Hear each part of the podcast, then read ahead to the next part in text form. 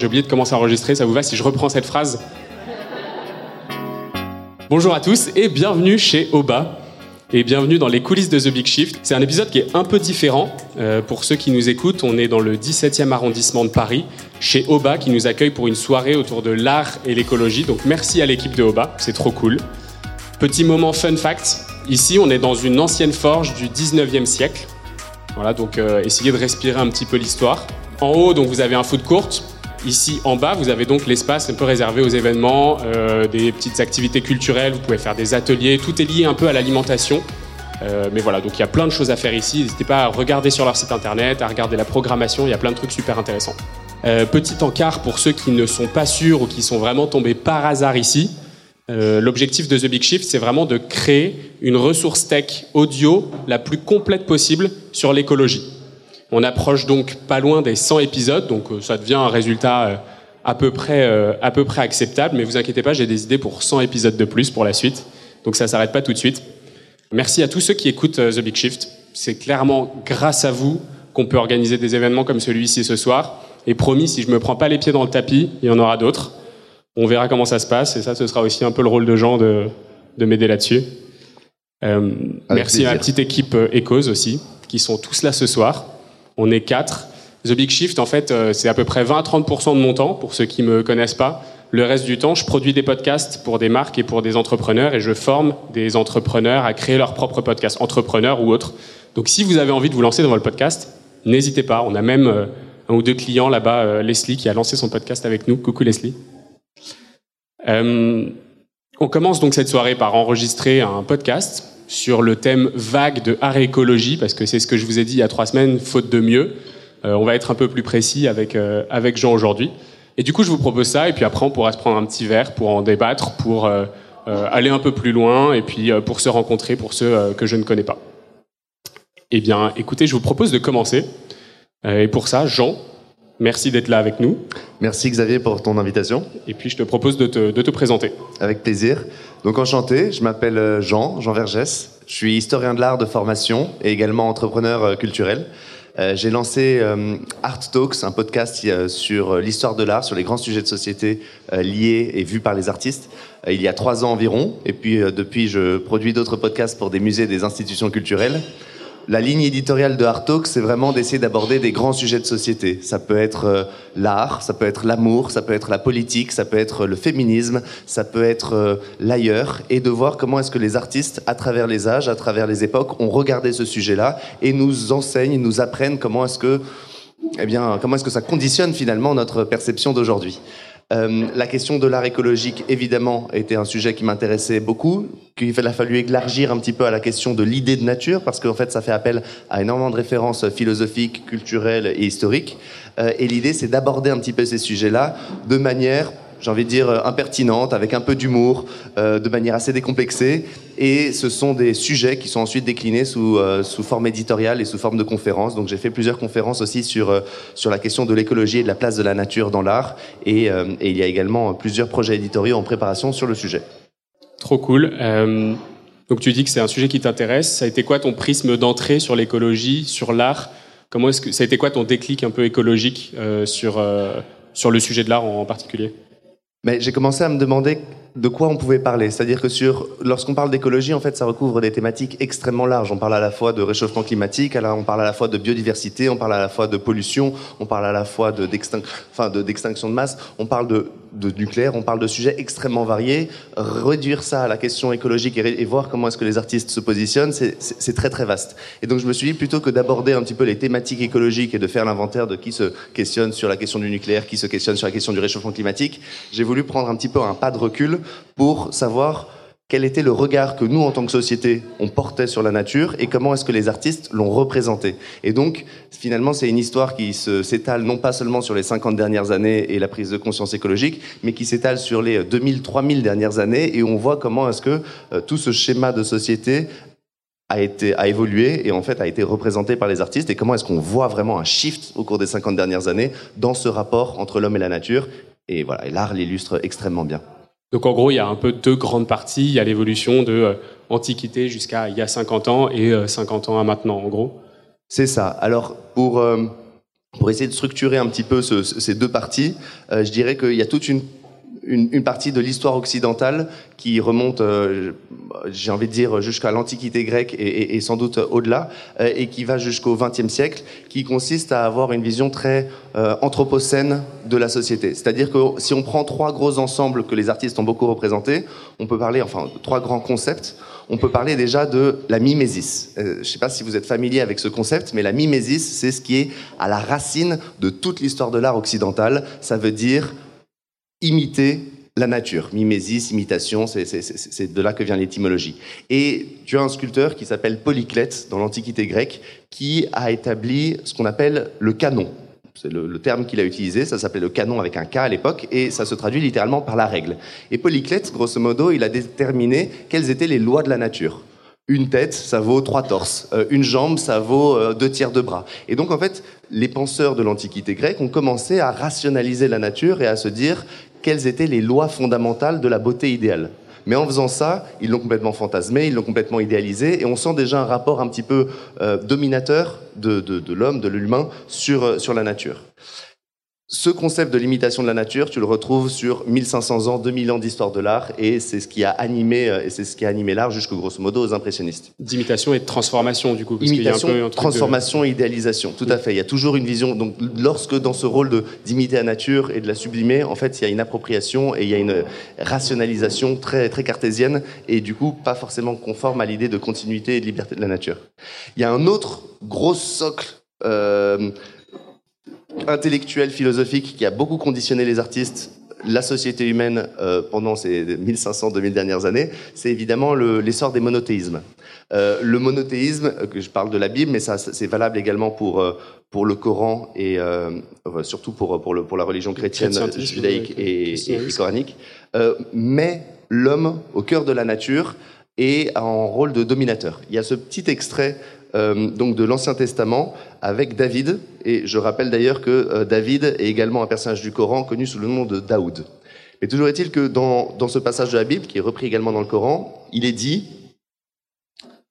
Tu lui as donné la domination, donc il parle de, de l'humain, hein. tu lui as donné la domination sur les œuvres de tes mains, tu as mis tout sous ses pieds, moutons et chèvres, bœufs, tous ensemble, et même les bêtes sauvages, les oiseaux du ciel et les poissons des mers, tout ce qui parcourt les sentiers des mers. Et donc déjà dans cette tradition euh, biblique monothéiste, on retrouve cette idée de domination sur la nature. Et quand on sait que l'histoire de l'art a pendant quand même 1500 ans, 2000 ans euh, traité principalement de sujets religieux et bibliques, ou en tout cas en lien avec euh, une forme de, religion, ben, on n'est pas étonné de voir ce rapport qui s'est discours prédominant.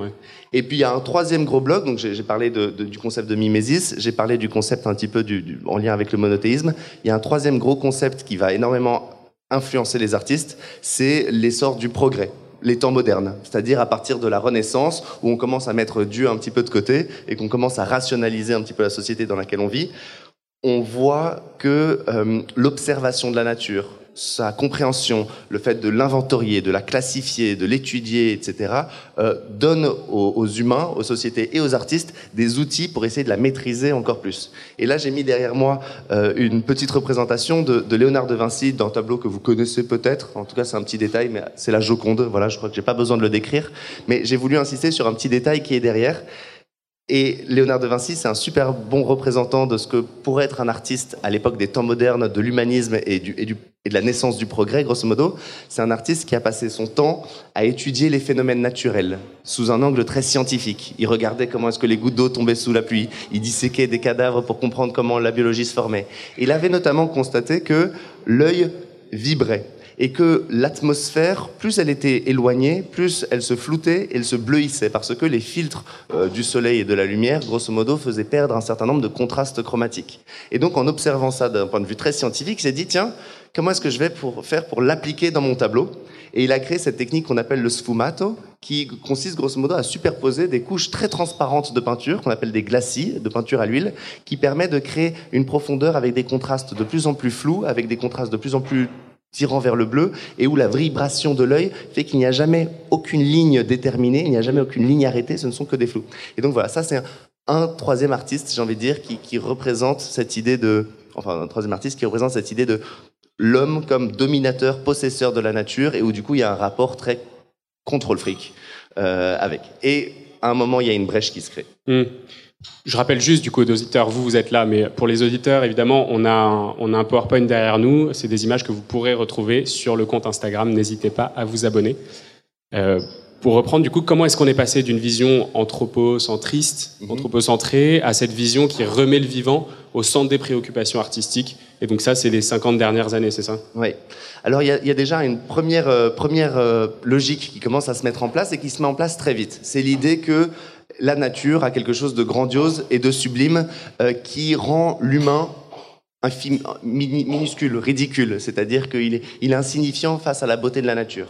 Dès le XVIIe siècle, on se retrouve avec euh, des artistes comme Claude Lorrain ou comme Nicolas Poussin qui créent des scènes de paysages où l'humain devient complètement anecdotique. C'est un petit point et finalement c'est la nature qui prend le dessus, c'est la nature le véritable sujet. Et on se retrouve d'ailleurs avec des scènes religieuses où le tableau va s'appeler euh, l'adoration des bergers ou quelque autre scène mythologique très classique. Mais en fait, le petit Jésus ou l'adoration des bergers, il est au fin fond du tableau, faut le chercher avec une loupe et partout autour, ce sont des arbres. On le trouve et où, là? des- alors là, là, en l'occurrence, c'est juste un paysage pastoral, l'adoration des bergers. Je, vous la retrouverez sur le compte Instagram de Big marche aussi. Mais grosso modo, l'idée, c'est quelque chose de très nouveau dans la peinture, c'est que c'est le paysage qui devient l'œuvre principale et l'humain qui devient une œuvre très secondaire, en tout cas le sujet secondaire du tableau. Ce, ce changement, on reste sur une vision très idéalisée de la nature, mais il commence à s'opérer, c'est-à-dire de, de préserver. Un autre artiste, mais je fais des gros sauts dans le temps, hein, je, vais, je fais des gros raccourcis, j'espère que vous m'en excuserez, c'est Caspar Friedrich, euh, qui est un artiste allemand du 19e siècle et qui est très représentatif de ce qu'on a appelé le romantisme. Et le romantisme, c'est un courant artistique, littéraire, intellectuel, qui consiste à vouloir s'extraire d'un monde du 19e siècle en pleine industrialisation barbare, euh, qui cherche justement à renouer un petit peu à la fois avec les sentiments, l'émotion, mais aussi la nature. Et donc là, le tableau que je suis en train de projeter et que vous retrouverez sur le compte Instagram, mais que je vais quand même vous décrire, c'est un tableau qui s'appelle La mer de glace, qui date de 1824 et que j'adore parce que c'est l'histoire d'un bateau qui a été une expédition scientifique qui a voulu traverser des, des contrées euh, arctiques et qui a été évidemment pris dans la glace. On le voit le bateau sur la droite du tableau, il est complètement ridicule par rapport aux énormes blocs de glace qui émergent de ces énormes blocs de banquise qui forment une architecture complètement spectaculaire qui sort comme ça du sol et où grosso modo on a ces gravats, euh, gravats d'immeubles, gravats d'architecture qui prennent la totalité du tableau alors que ce sont finalement des phénomènes naturels et où le bateau lui est complètement enseveli sous la glace et sur le point de sombrer. Et donc dans ce tableau-là et dans d'autres œuvres de Caspar Friedrich, vous en connaissez d'ailleurs peut-être une, c'est Le Voyageur solitaire, c'est un personnage de dos face à une mer de nuages qui est en haut d'une montagne. C'est un tableau qui est très connu.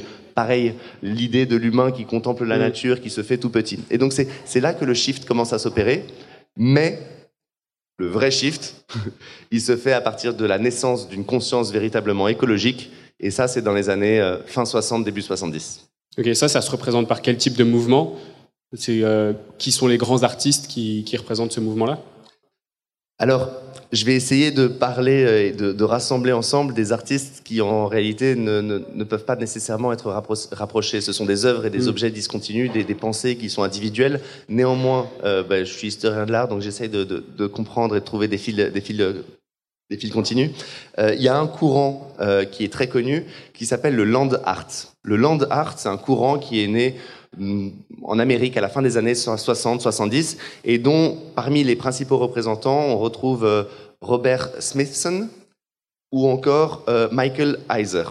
Robert alors là je viens de projeter deux œuvres. Robert Smithson et Michael Heiser, c'est des artistes qui vont vraiment utiliser l'environnement naturel et le transformer, utiliser la nature comme palette, comme outil artistique. Et donc, pour ce faire, eh bien, ils vont se permettre de utiliser des bulldozers, de la dynamite, euh, creuser des tranchées, déplacer des tonnes de rochers et vraiment essayer de modifier l'élément naturel pour faire de la nature l'œuvre d'art même. Là, les deux œuvres que j'ai euh, montrées, c'est d'une part la part de Robert Smithson, qui est Spiral Jetty en 1970, où il a euh, déplacé des dizaines, je crois même des centaines de tonnes de rochers pour créer une spirale dans un lac salé une spirale de 450 mètres de long, de 4 mètres de large, de plusieurs mètres de haut, qui apparaît et disparaît au gré des saisons et de l'assèchement du lac. Et l'autre œuvre que j'ai montrée là, c'est celle de Michael Heiser, qui s'appelle Double Négative 1970, qui est dans le Nevada, je crois, et qui, grosso modo, sur un canyon, a consisté à faire une encoche à travers le paysage, mais gigantesque. On parle de plusieurs centaines de mètres de long, on parle de plusieurs mètres de large, c'est des moyens techniques colossaux. Mais là, on peut se poser une petite question. Bah, moi, j'en ai une. En tout cas, c'est euh, on parle, on parle de nature, mais est-ce qu'on parle vraiment d'écologie Tu vois, genre quand tu se mets à exploser la nature, est-ce que ça en est vraiment? Quel est l'impact environnemental de cet art, de ce type d'art euh, euh, si on reprend un peu un phrasé un peu récent, est-ce qu'il faut séparer le bilan carbone de l'œuvre? Euh, Comment est-ce que ça se joue et est-ce que du coup il y a eu une transformation après ça?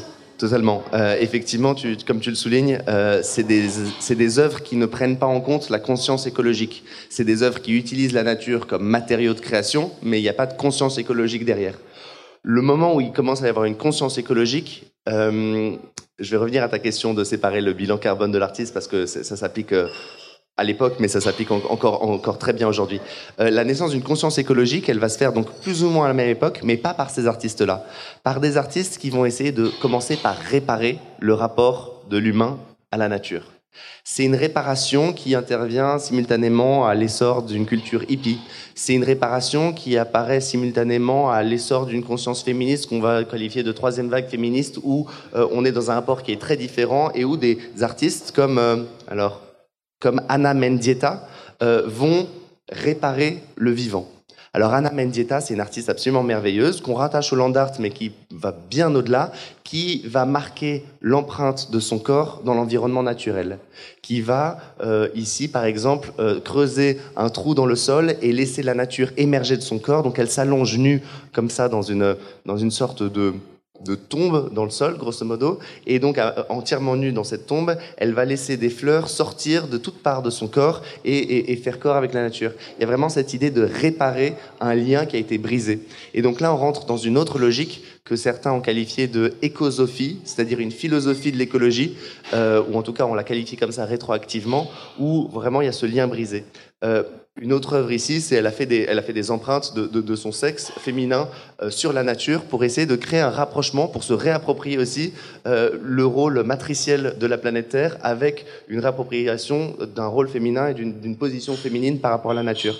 C'est un sujet super intéressant sur lequel elle vient inclure dans la conscience écologique des sujets liés euh, au féminisme. est ce qu'on commence à appeler l'écoféminisme? C'est ce qu'on commence à appeler l'écoféminisme, euh, notamment. Euh, après, il y, y, a énormément d'approches différentes. Ici, il s'agit de réparer un lien brisé et de tirer des parallèles entre euh, entre entre guillemets l'exploitation de la nature telle qu'elle a pu être vécue par l'anthropocène et l'exploitation euh, des femmes telle qu'elle a pu être subie par le patriarcat et de trouver peut-être des logiques similaires et de les exprimer à travers des œuvres.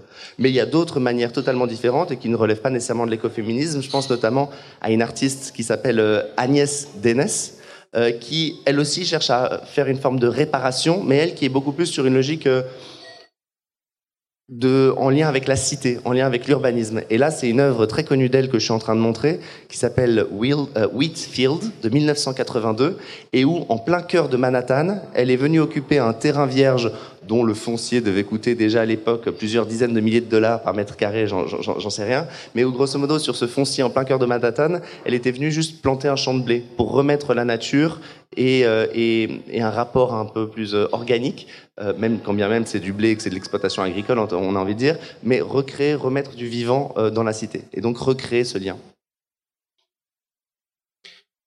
Aujourd'hui, dans les, ça c'est très très contemporain, ça? Est-ce que ce sont des sont des œuvres qu'on peut qualifier d'être actuelles ce sont des œuvres actuelles. Alors moi, je, je, je m'intéresse particulièrement à des œuvres qui ont déjà, euh, entre guillemets, une certaine distance par rapport à nous, parce que ça nous permet de mieux les regarder et de mieux interpréter. Évidemment, il y a plein d'artistes que je serais ravi d'évoquer avec toi euh, qui, euh, qui sont plus actuels. Je pense à Banksy, je pense à Obey, je, il y en aura, je pense à Olafur Eliasson. On, on peut les aborder. Mais, euh, mais pour continuer, euh, peut-être peut-être pour faire la, liaison entre guillemets avec les artistes contemporains d'aujourd'hui, je veux dire, c'est que cet essor de l'art écologique et de cette prise de conscience écologique dans les années 70-80, elle s'accompagne en fait de plein d'autres mouvements de société.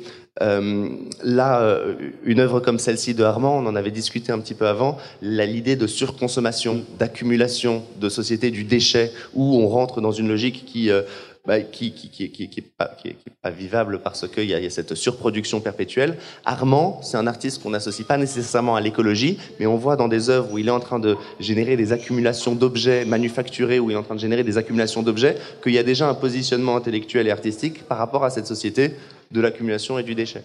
Et effectivement, c'est des, des, problématiques euh, qui, vont, euh, qui vont poursuivre jusqu'à aujourd'hui, même si j'estime qu'il y a quand même un, un, un, gros changement. Je, dernière peut-être exemple parce que je peux pas, je peux pas ne pas l'évoquer parce que c'est un de mes artistes préférés. Euh, c'est un artiste qui s'appelle Giuseppe Pennone, euh, qui est un artiste italien de, de l'arte povera. L'arte povera, c'est un courant qui est, qui est né dans les années 70 et qui consiste à prendre des matériaux pauvres pour les sublimer. Et Giuseppe Pennone, dans ce lien pour réparer le rapport entre l'humain et la nature, c'est c'est un des plus poétiques, c'est vraiment et, et c'est un des artistes contemporains aujourd'hui en 2023, un des plus connus, un des plus célèbres. Okay. Euh, alors, il est né en 1947, donc il est, il est, il est plus tout jeune, mais malgré tout, ça reste une figure. Et, euh, et parmi les œuvres qu'il a faites, il est très connu pour ses sculptures de bois, où à partir de, de bois manufacturé, taillé en tronçons de manière très industrielle et, et, et, féroce, il est venu, mais avec une minutie complètement dingue, retrouver tous les nœuds du bois, retrouver toutes les branches, retrouver tout l'historique en fait du bois, pour révéler à l'intérieur de ces gros, gros blocs de, de bois les branches, les nœuds, les formes et, la matière organique du bois. Et donc, il, il, est en train de, voilà, de réparer à la fois le vivant et de, bah, de nous interroger, nous, de manière très poétique euh, sur ces questions-là. Voilà, je voulais l'évoquer. Ces, ces artistes-là qui sont ultra contemporains, comme lui, est-ce qu'il y a des gros défis auxquels ils sont confrontés quand ils intègrent des messages, euh, des messages environnementaux Par exemple, est-ce qu'on parle de greenwashing dans l'art? Mm -hmm. euh, tu vois, l'environnement, c'est un sujet de buzz, un, peu, en ce moment. Bon, on aimerait un peu plus, mais ça reste un sujet de buzz. Est-ce qu'il faut faire la différence entre ces artistes qui sont vraiment engagés et qui le font pour la cause et ceux qui sont euh, moins engagés Tu vois, on parlait par exemple de Banksy tout à l'heure et qui le font plutôt pour euh, la notoriété. Alors, euh, avant de répondre à ta question, je vais mettre euh, une chanson qui vous ferez votre propre opinion sur le fait que c'est du greenwashing, si c'est du message qui est important, ou si c'est juste de l'opportunisme. Mais c'est une chanson qui s'appelle Greenwashing de Trio.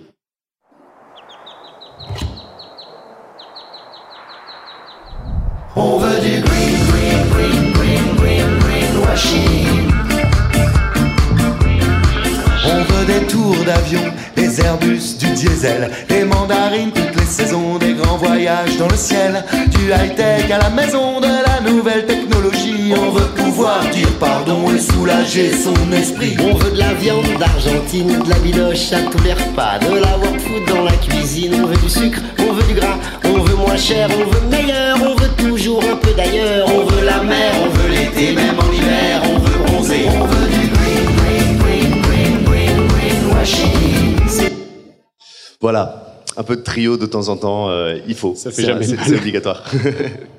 Mais effectivement, tu as énormément d'artistes qui se posent sur les questions de message. Et donc ça, c'est peut-être le gros changement entre toutes les œuvres que je viens de discuter là à l'instant, qui sont des œuvres qui viennent réparer le rapport entre l'humain et la nature réparer le vivant, et un énorme changement qu'on observe depuis peut-être une vingtaine, trentaine d'années, qui sont des artistes à message. Euh, quand je dis message, c'est-à-dire qu'ils viennent mettre une forme de militantisme politique et écologique dans leurs œuvres. Alors évidemment, sur le papier et sur le principe, euh, je suis pour. Euh, je veux dire, ce sont des choses qui sont importantes. Aujourd'hui, il y a un énorme enjeu pour recréer des symboles, pour recréer des symboles qui soient tournés vers un, un, un avenir meilleur. Mm. Euh, quitter un petit peu le monde de la publicité des influenceurs qui font la promotion d'un mode de vie qui n'est pas soutenable, pour rentrer vers peut-être des références artistiques, culturelles, quelles qu'elles soient, qui puissent revaloriser des sujets qui soient euh, eh bien plus conformes à, à l'objectif qu'on s'est fixé. Donc dans ces artistes à message, j'ai envie de dire, il y en a qui, comme Obey, ici, Shepard Ferret, Obey, vous, pouvez choisir son petit nom en fonction de ce que vous voulez, euh, qui a ses œuvres qui sont euh, en lien avec Earth Crisis. Il en a fait énormément, j'en ai juste mis deux.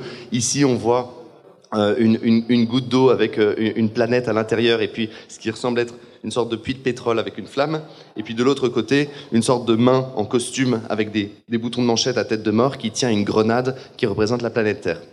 Cet artiste-là, c'est un artiste que j'aime beaucoup parce que il reprend les codes de la propagande soviétique. Tu vois, t'as as un peu l'impression d'avoir affaire à une affiche maoïste ou stalinienne qu'il a reconvertie, qu'il a réadapté un peu au code visuel. Tu pourrais aussi imaginer de la publicité. Donc il reprend à la fois les codes de la publicité et de la propagande, euh, de la propagande euh, totalitaire, grosso modo, mais il vient le réadapter à la question environnementale. C'est extrêmement efficace, c'est extrêmement percutant.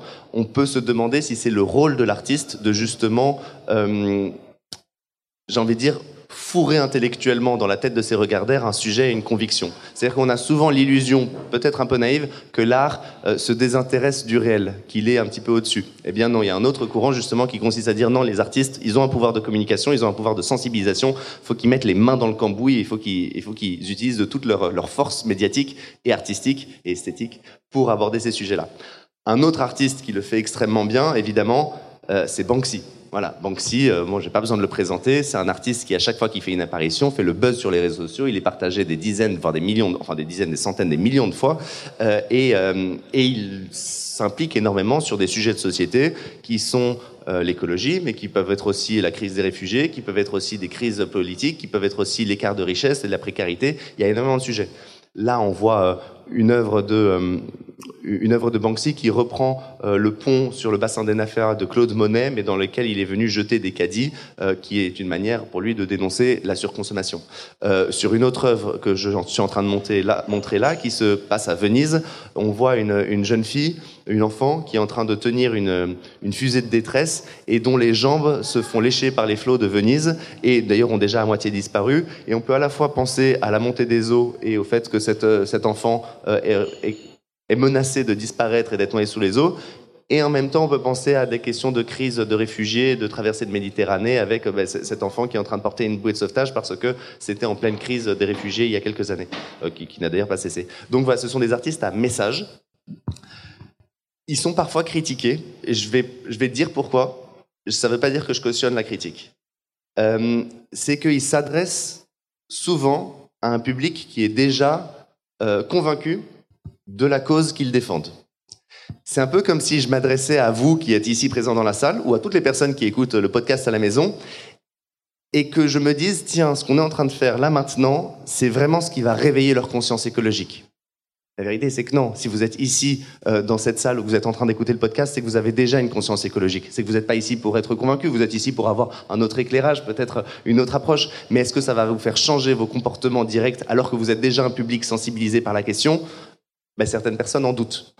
Euh, je ne partage pas ce, ce, cynisme. Je considère que les symboles continuent d'être importants, que la force médiatique continue de toucher des gens euh, qui, qui, qui, doivent être touchés, que nous-mêmes, on est loin d'être parfaits, on est suffisamment faillible pour continuer à devoir être sensibilisés au quotidien parce que c'est une lutte de tous les instants et que donc ces œuvres-là euh, demeurent nécessaires. Mmh. Donc ça, ça, ça rejoint peut-être ta question de faut-il séparer euh, l'artiste du bilan carbone?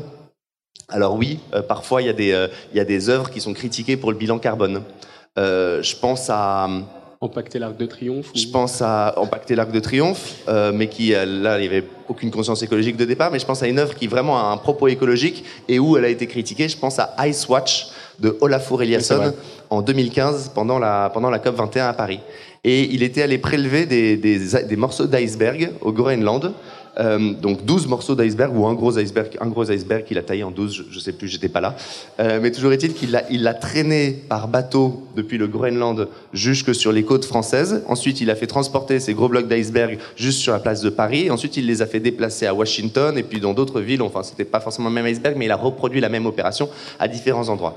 L'idée de cette œuvre, c'était de positionner 12 blocs d'iceberg venus de la banquise, qui, bon, comme on le sait, est en train de fondre, et les positionner comme comme, comme, un cadran, comme un cadran horloger, comme, un, comme, comme, une horloge.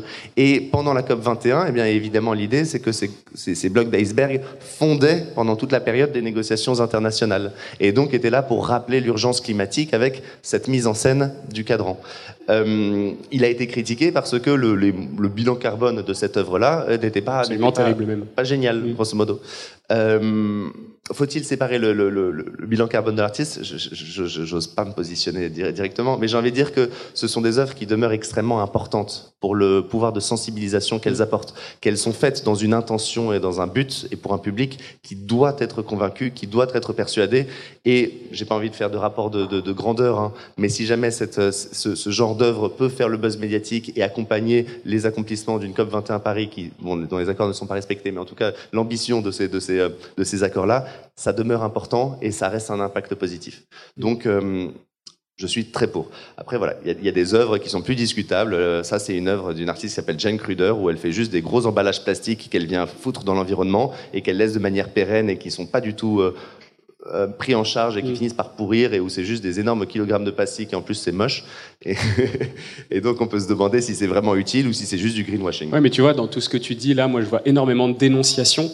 C'est beaucoup de négativité. Il y a un des grands enjeux de l'écologie aujourd'hui, c'est quand même de de créer des nouveaux récits, d'avoir quelque chose de positif, euh, d'avoir une écologie désirable. Moi, si tu vois, si tu me dis euh, c'est quoi une œuvre euh, écologique, moi je me souviens quand on était petit, et je pense que vous avez tous eu à peu près la même chose, mais quand on disait euh, une œuvre euh, écologique, c'est quelqu'un qui va aller prendre des déchets et qui va aller les mettre sur une place, qui va faire une installation et qui va dénoncer la société de consommation avec beaucoup de déchets.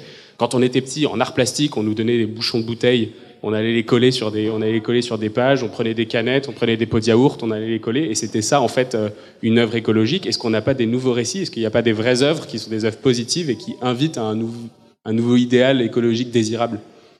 Parce que ce serait ça aussi l'objectif des artistes pour moi. Alors, euh, tu as tout à fait, as tout à fait raison.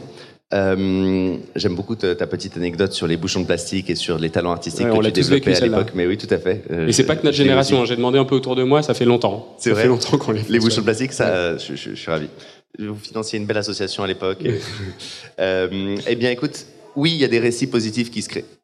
Euh, alors il y a évidemment tout ce que j'ai évoqué tout à l'heure, qu'il s'agit de recréer des liens poétiques avec le vivant, de réparer le vivant. Je trouve que ça, ce sont des récits positifs. C'est de rappeler euh, justement ce rapport extrêmement sensible qui existe entre humain et nature.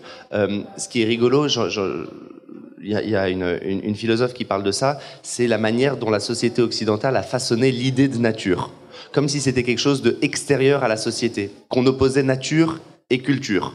Alors que dans d'autres cultures, dans d'autres civilisations et dans d'autres langues, le mot même de nature et le concept de nature comme étant tout ce qui n'est pas l'artefact humain, grosso modo, c'est un concept qui n'existe pas parce qu'il y a une idée de continuité directe entre bah, ce que l'humain produit et ce que la nature produit. Nous, la société occidentale, on a vraiment établi cette, cette, cette fission, cette, cette, mm. euh, cette scission entre les deux. Euh, donc voilà, tout ce qui vise à, à, recréer le lien, je trouve que ce sont des récits positifs que les artistes font. Après, euh, pour parce que, parce que tu mentionnes, mentionnes les, bouchons de plastique, moi j'ai envie de, te montrer, de vous montrer une œuvre euh, qui est l'œuvre d'un collectif d'artistes qui s'appelle l'usine Terruptus.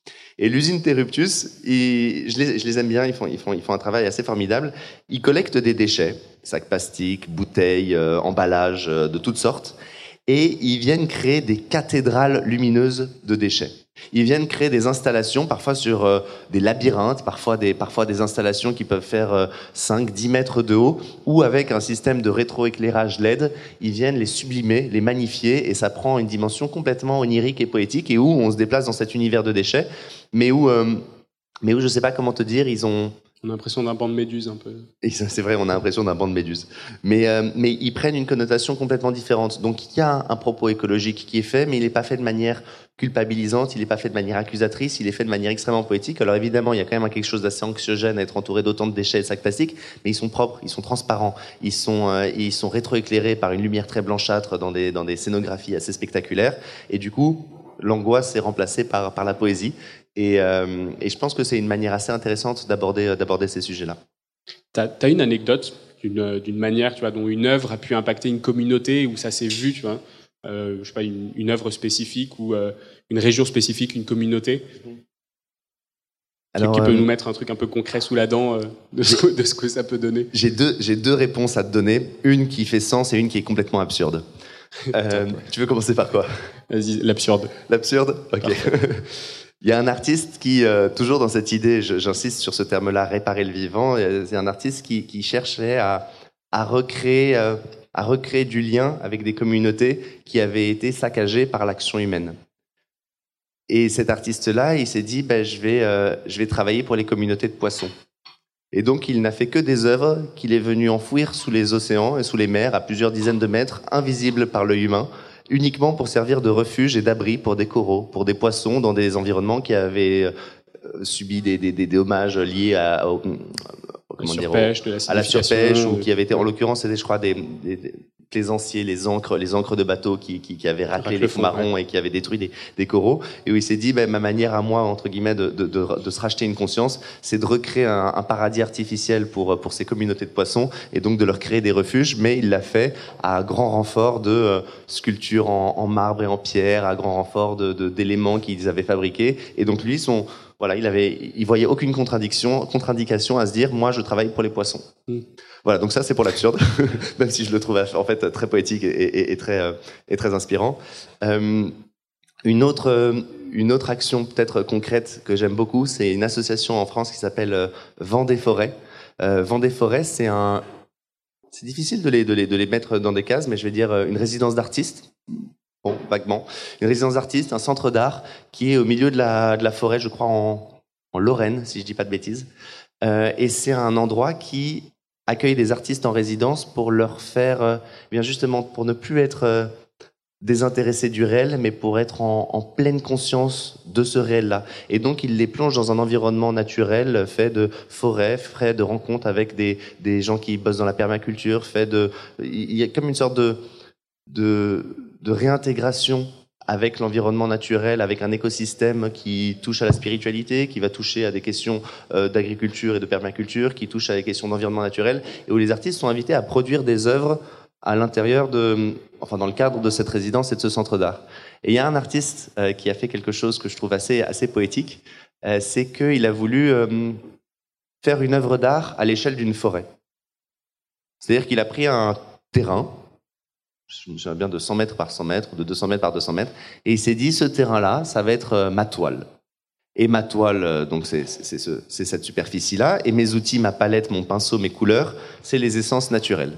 Et donc je vais venir composer une forêt idéale parfaitement délimité en prenant des essences euh, différentes, en créant une symbiose particulière, en, en, créant des jeux de couleurs, de hauteur, de texture, d'écosystèmes, de, de, d'interaction, mmh. etc.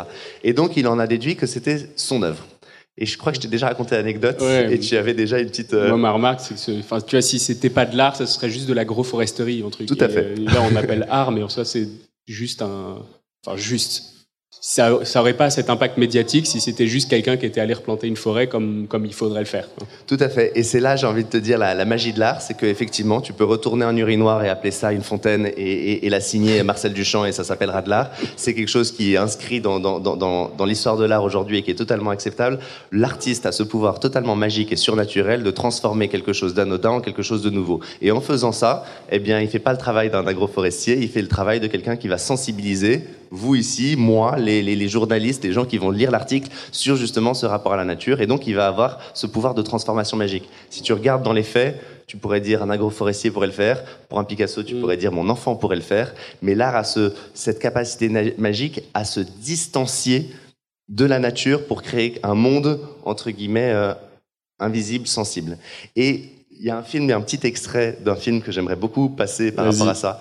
Euh, c'est un film qui s'appelle Muséo et Muséba, euh, qui est une comédie avec euh, Michel Blanc euh, parmi les personnages principaux, et dont toute la trame est de dire que l'art est meilleur que la nature. Évidemment, c'est plein d'ironie, plein de second degré, et il y a cette scène assez magique où il est en train de l'expliquer. Je vous la passe. Ah oui, là.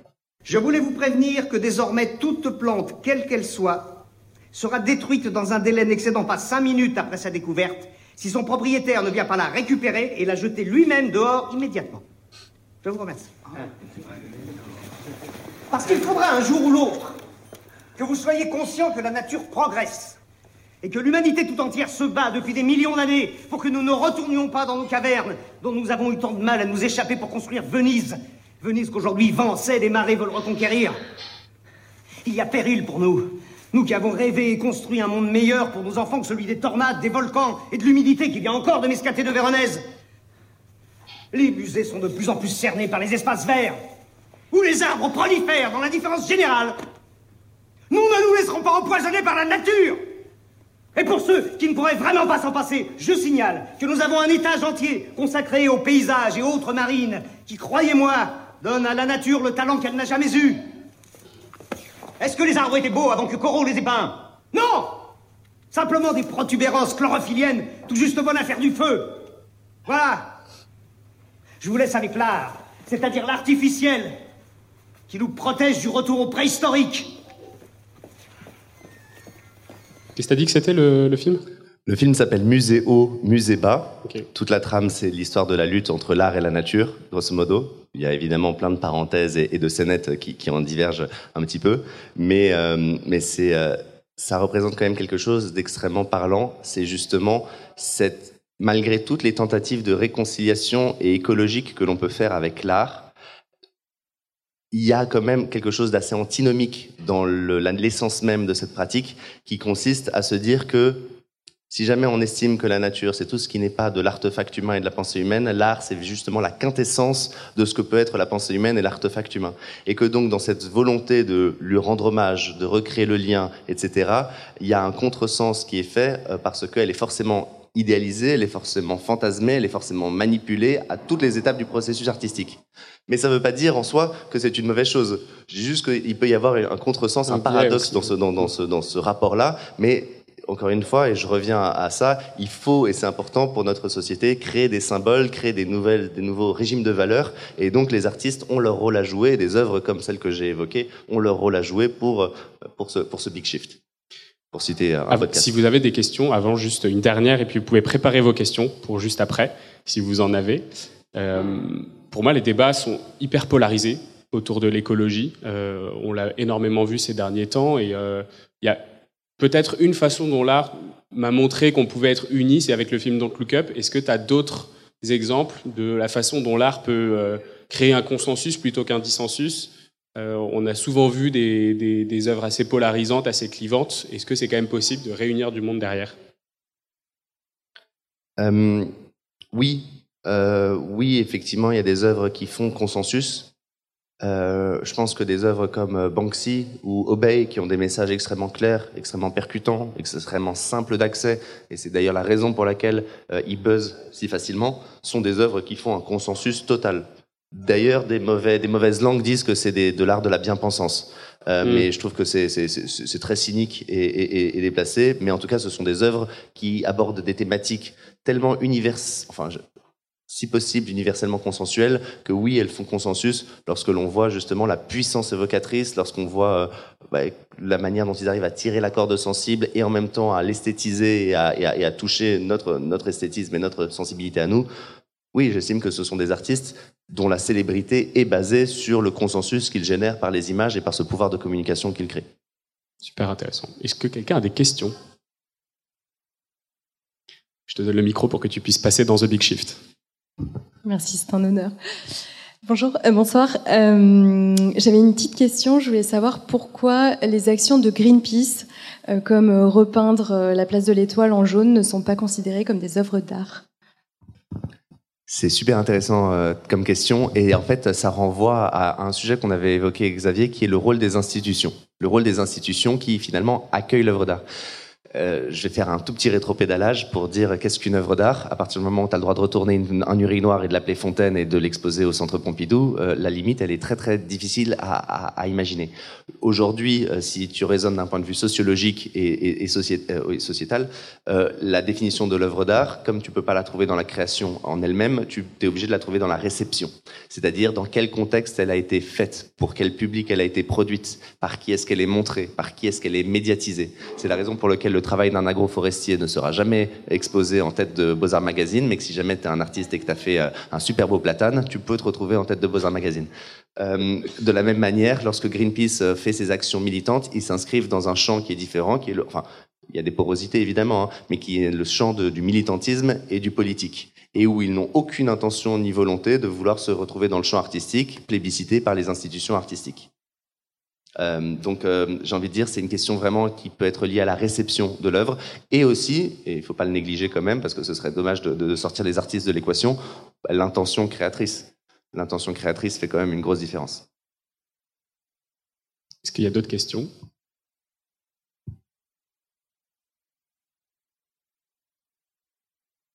Un, deux, trois vendus On s'arrête là?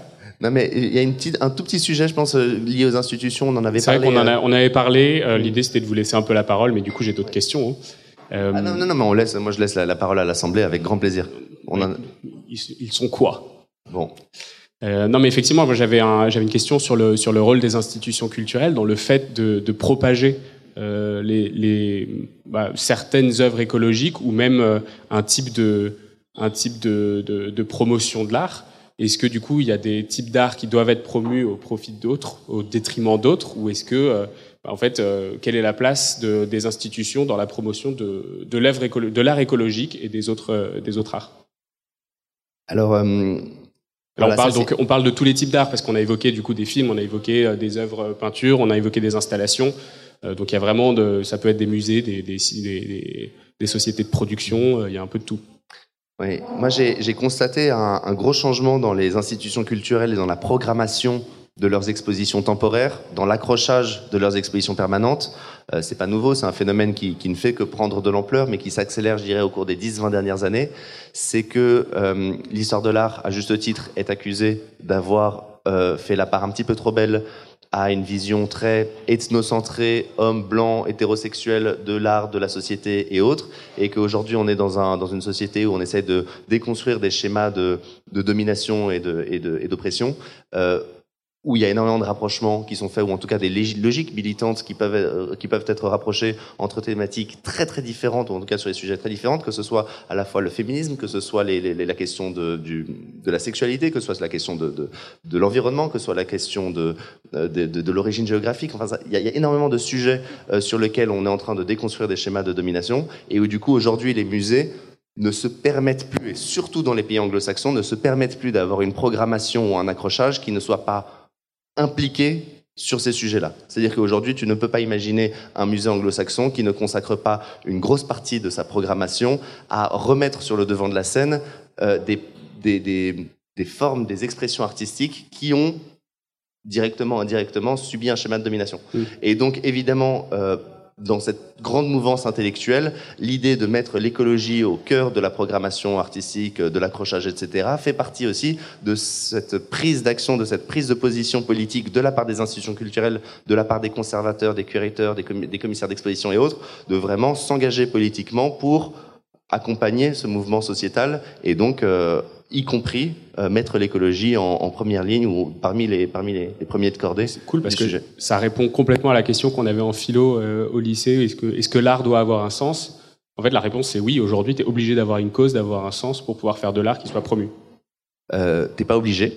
Il y a encore beaucoup d'artistes abstraits, il y a encore beaucoup d'artistes qui et, et il existe encore énormément de d'expressions plastiques qui ne prennent pas position sur le les sujets euh, politiques. Il y, a, y a toujours un écueil euh, sur l'art politique, c'est sur euh, l'absence de débat. C'est-à-dire que lorsque tu fais une œuvre d'art qui prend un message politique, ben nous ici on est tous réunis par un consensus, on est porté par les mêmes valeurs, mais sauf que par contre il y a eu d'autres époques où l'art politique promouvait des valeurs qui sont plus du tout en, en, en accord avec, avec notre époque, et où ces formes d'art font une forme de propagande pour des sujets. Et donc non pas que je ne soutiens pas la, propagande sur les sujets écologiques, c'est pas du tout le cas, mais disons qu'il y a toujours eu un grand débat de savoir quel était le rôle des artistes au sein de la société et s'il était justement d'avoir cette responsabilité, d'avoir ce pouvoir à influencer les esprits sur des sujets politiques, ou si au contraire leur rôle était d'en rester euh, euh, extrait. Euh, Il y, a, y a deux grands courants philosophiques qui s'opposent euh, sur la, la question.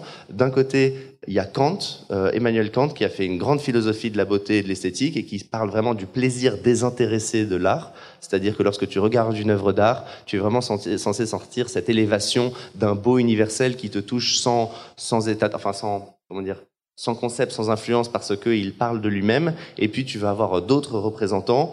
Euh, alors, ils ont, ils ont été moins théorisés politiquement, mais c'est euh, philosophiquement, mais c'est plus des artistes comme Victor Hugo ou comme euh, ou comme euh, euh, David, qui sont vraiment des artistes qui ont eu un rôle politique tout au long de leur carrière et qui ont défendu le rôle politique de l'art. Et ça se, ça se retrouve encore aujourd'hui. Donc ce débat entre le désintéressé et l'intéressé, enfin entre le, entre le politique et le non politique, c'est un débat qui est toujours très très très très présent aujourd'hui. Et lorsqu'on se bat dans un centre d'art, dans une foire d'art contemporain, dans une galerie, dans une exposition, les deux coexistent. Mais voilà, les institutions artistiques, et certaines, et en fonction aussi de la personnalité des gens qui les dirigent, se positionnent de plus en plus. Euh, et l'écologie, en revanche, devient un sujet qui est euh, majoritairement accepté et consensuel?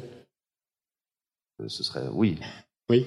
en tout cas, surtout dans les institutions artistiques où on est face à souvent des publics qui sont euh, très sensibles à, toutes ces questions-là, à la fois esthétiques, mais aussi intellectuelles, sociétales, etc., et qui, et qui du coup sont, j'ai envie de dire, souvent plus prédisposés à, à prendre en compte ces sujets-là. Ce qui n'empêche pas des énormes paradoxes. Je pense notamment à tout le, un système euh, lié au marché de l'art où euh, on va avoir des énormes salons et des énormes foires qui font intervenir des structures logistiques colossales. Je pense à des salons comme Art Basel et qui fait intervenir des méga galeries comme Gagosian, Perrotin euh, ou, ou, autres et qui du coup sur vont vont faire voyager des, des œuvres d'art, vont faire voyager des équipes de plusieurs dizaines de personnes, vont faire voyager des matériaux, vont faire voyager toute une planète du monde de l'art qui se compose de plusieurs dizaines de milliers de personnes, voire centaines de milliers de personnes pour des événements qui durent cinq jours aux quatre coins de la planète et où ça va s'enchaîner un petit peu toutes les semaines. Avec des installations de plus en plus grosses. Avec des installations de plus en plus, grosses, mais avec une énorme œuvre d'art de Obey ou de Banksy qui dit il faut sauver la planète. Mm. Euh, et donc là, il y a des énormes paradoxes qui sont présents où tout le monde se dit ah mais oui vous avez raison il faut sauver la planète, mais par contre il faut que je prenne mon avion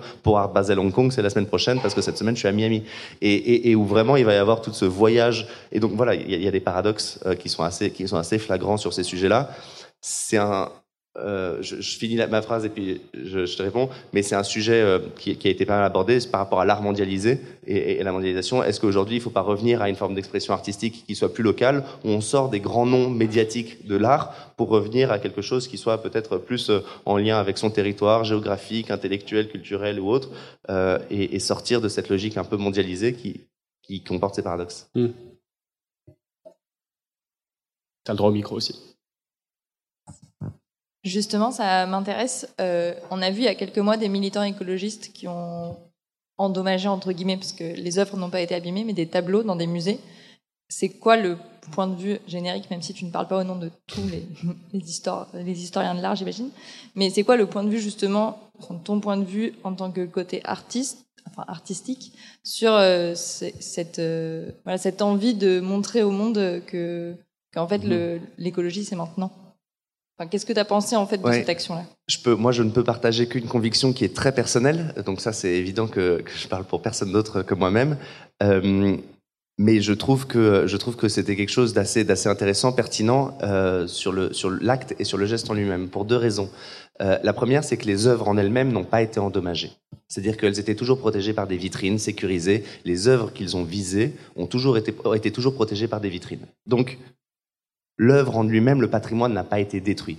En revanche, ce qu'ils ont généré, c'est un buzz médiatique complètement dingue. S'attaquer à quelque chose d'aussi sacré qu'un musée qui est censé être un lieu, un sanctuaire de notre culture euh, complètement gardé et, préservé, etc. Et venir y barbouiller du sang, du pétrole ou, faire des actions militantes dessus, c'est s'assurer un pouvoir médiatique, c'est l'intrusion d'un discours politique dans un endroit qui en qui, qui, prétend en être préservé, alors que c'est pas vraiment le cas. Et donc je trouve que que le fait d'attirer l'attention des médias et, du public sur ces enjeux-là et la répercussion médiatique qu'ils ont eu, qui est énorme, est en soi génial pour la cause et n'est pas dommageable pour les œuvres.